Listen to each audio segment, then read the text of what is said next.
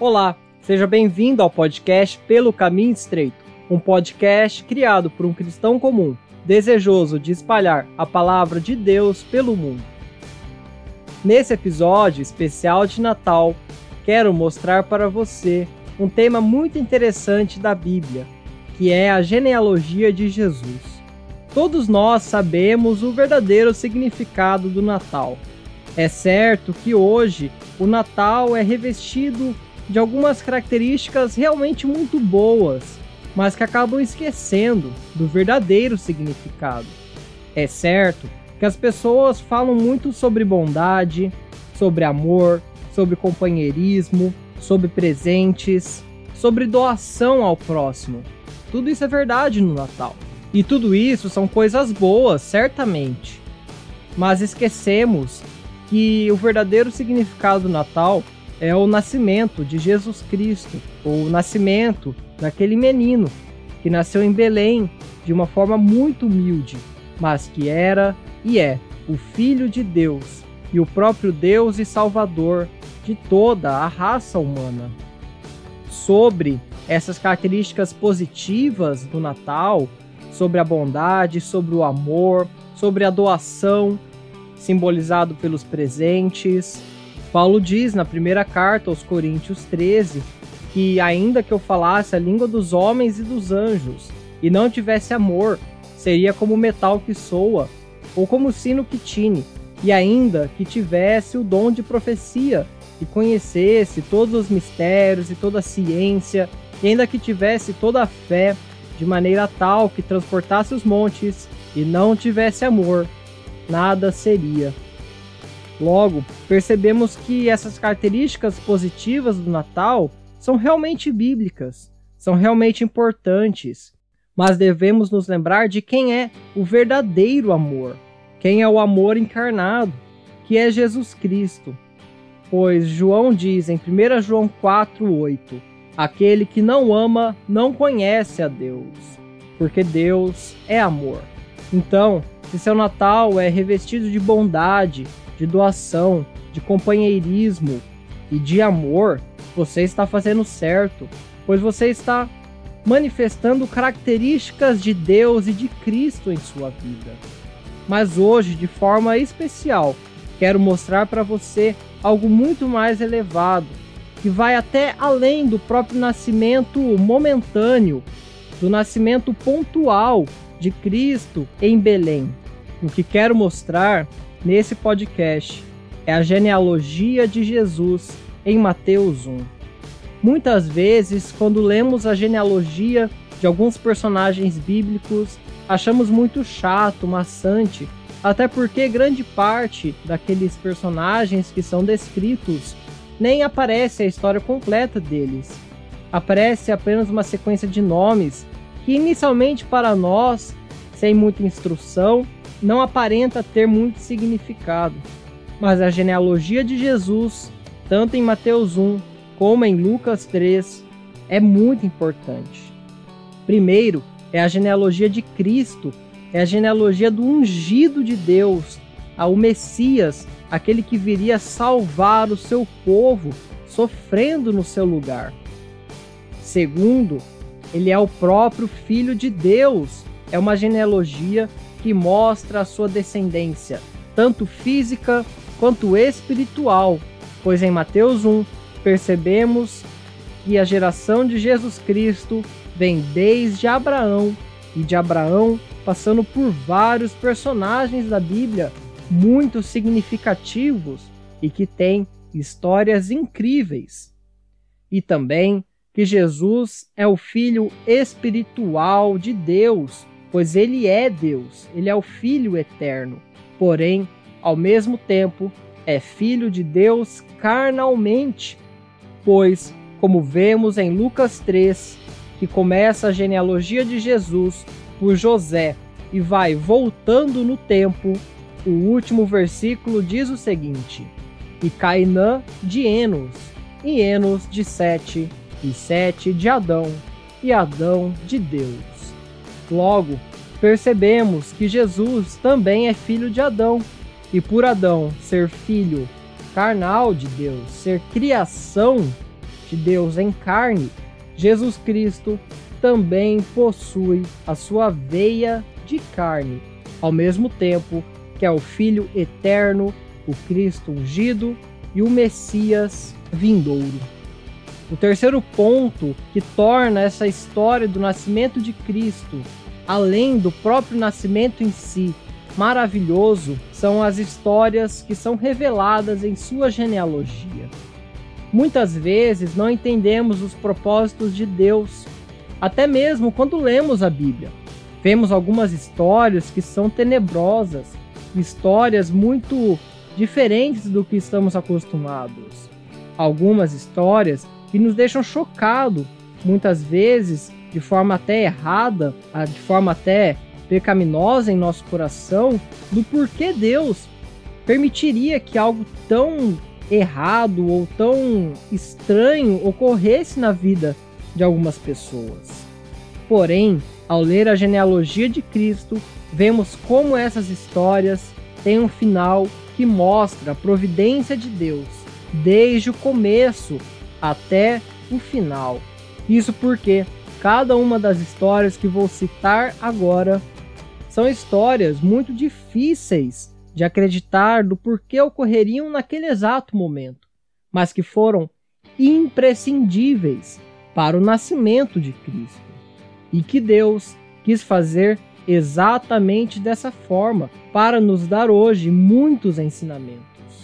A primeira história é o livramento de Isaac. Isaac era aquele filho prometido a Abraão. Da mesma forma que Jesus era o Filho de Deus prometido para a humanidade. Além disso, Isaac passou por um grande livramento, que foi pela mão do seu próprio pai. Deus pediu que Abraão o sacrificasse. Imagina como estava a cabeça de Abraão, aquele filho tão prometido, aquele filho que fora dado a ele de forma muito velho, e também a Sara, que teve seu ventre novamente regenerado para ter esse filho.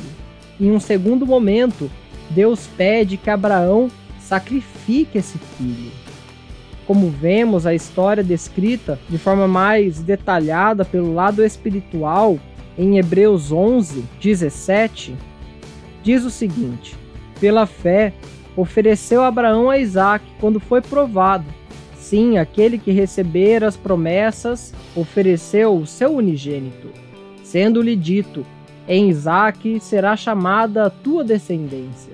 Considerou que Deus era poderoso para até dentre os mortos o ressuscitar. Então, Abraão e Isaque simbolizam o sacrifício de Cristo com Deus.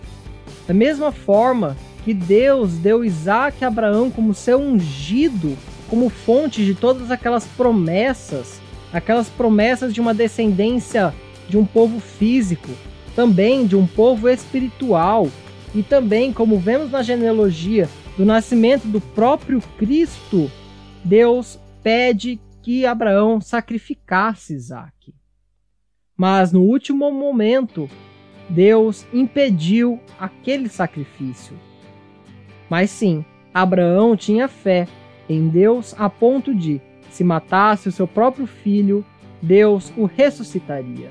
Isso lembra alguma outra história? O que não foi consumado naqueles dias de Abraão com Isaac foi consumado pelo próprio Deus em Jesus Cristo, que deixou que seu filho morresse na cruz por todos nós, para que, como Isaac, Abraão foi prometido um povo físico, um povo espiritual e o próprio Jesus Cristo, Deus permitiu toda essa descendência que agora, como ovelhas escolhidas, seguimos o grande pastor, que é o próprio Cristo. A segunda história é a história de Tamar. Como diz logo no início da genealogia de Jesus em Mateus 1, e Judá gerou de Tamar a Pérez e a Zerá. Essa história está no começo da Bíblia, em Gênesis. Judá era um dos filhos de Jacó, um dos doze filhos que depois iriam dividir o povo e a terra prometida. Porém, é uma história que ao lermos não entendemos o porquê de estar ali na Bíblia. Porém, só passamos a entender pois ela gerou toda a genealogia a partir de Tamar, a partir de Pérez, para chegar a Jesus Cristo. Isso porque Tamar era nora de Judá, e Judá a confundiu como uma prostituta no caminho, e a tomou, e ela gerou um filho. Na verdade, dois filhos, Pérez e Zerá. E Pérez foi avô de Arão, o primeiro sacerdote de Israel, junto com Moisés, que ajudou a retirar o povo do Egito e da servidão do Egito, que simboliza que Jesus nos tirou, que foi da servidão do pecado. Então, perceba, aquela história confusa e até mesmo esquisita de entender como o próprio sogro poderia tomar a sua nora, percebemos agora qual foi a grande importância disso.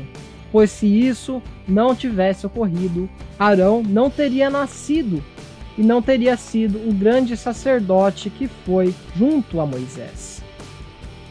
A outra história, muito interessante, é a história de Ruth. Essa é mais conhecida, mas vamos lembrar um pouco dela. Naquela época, a época dos juízes, havia grande guerra entre o povo de Israel e vários outros povos ao redor da terra de Canaã, os Moabitas, por exemplo.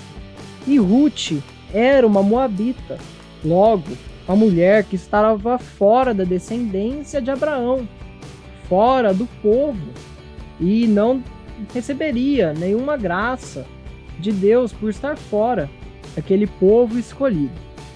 Porém, Noemi, a sua sogra, tivera um marido que fora filho de Israel, que era de, da descendência de Abraão, que era um israelita. Porém, o marido de Noemi morreu, bem como o marido de Ruth, e ambas as viúvas ficaram sozinhas. Porém, Ruth não desapegou de sua sogra Noemi e escutou o seu conselho de achar graça em Boaz, que era um parente do seu finado marido. E dessa forma, Ruth casou-se com Boaz e entrou na descendência de Israel. Recebeu as bênçãos de ser bisavó de Davi. Davi, aquele segundo rei, que foi o maior rei diante de Deus um rei muito piedoso que escreveu os Salmos e que deixou uma história riquíssima de amor a Deus. E a quarta história é a própria história de Davi, esse grande homem de Deus, mas que, no meio da sua vida, pecou muito grandemente com aquele pecado de, do adultério e se arrependeu. Porém, dessa mulher que ele tomou, nasceu Salomão, Salomão, também um grande rei, que até escreveu Eclesiastes e muitos provérbios, mas que no final da sua vida se apostatou, seguiu outros deuses, e isso gerou até mesmo uma divisão no povo de Deus, criando os reinos de Judá e de Israel. E a quinta história é justamente a história dos reis de Judá que aparecem na genealogia de Jesus a partir do versículo 7, com Roboão. A maioria desses reis poderíamos pensar que foram reis ótimos, reis muito bons que seguiram ao Senhor. Mas na verdade, a grande maioria desses reis se apostataram de Deus. Mas mesmo assim, Deus usou cada um deles e cada uma daquela geração para nascer o próximo filho e o outro, até chegar em Jesus Cristo. Isso mostra a grande promessa de Deus, que se mantém por milhares de anos, por milhares de gerações. Pois Deus não deixou para trás a descendência de Abraão, como estamos vendo. Deus prometeu a Abraão que daria a descendência da onde surgiria o Messias. Isso fez chegar a Davi, e Davi reforçou essa profecia. E mesmo assim, vindo rei mau atrás de rei pior, a descendência continuou, até mesmo passando por reis bons como Josias e Ezequias, que reformaram a igreja na sua época e restauraram o culto ao Senhor, mas que não foi suficiente para Deus não deixar de punir o povo com o cativeiro da Babilônia. E mesmo passando por guerras, essa descendência não morreu, e até mesmo indo para o cativeiro da Babilônia, essa descendência não foi quebrada, para depois do cativeiro e deles voltarem para a terra da Palestina, nasceu da família de Maria e de José, o Cristo. O menino nasceu para nós. O nosso Salvador veio ao mundo. O Verbo encarnado e o Príncipe da paz. Logo, não temos com que nos preocupar, desde que Deus tenha prometido, Ele é fiel para cumprir cada uma das suas promessas.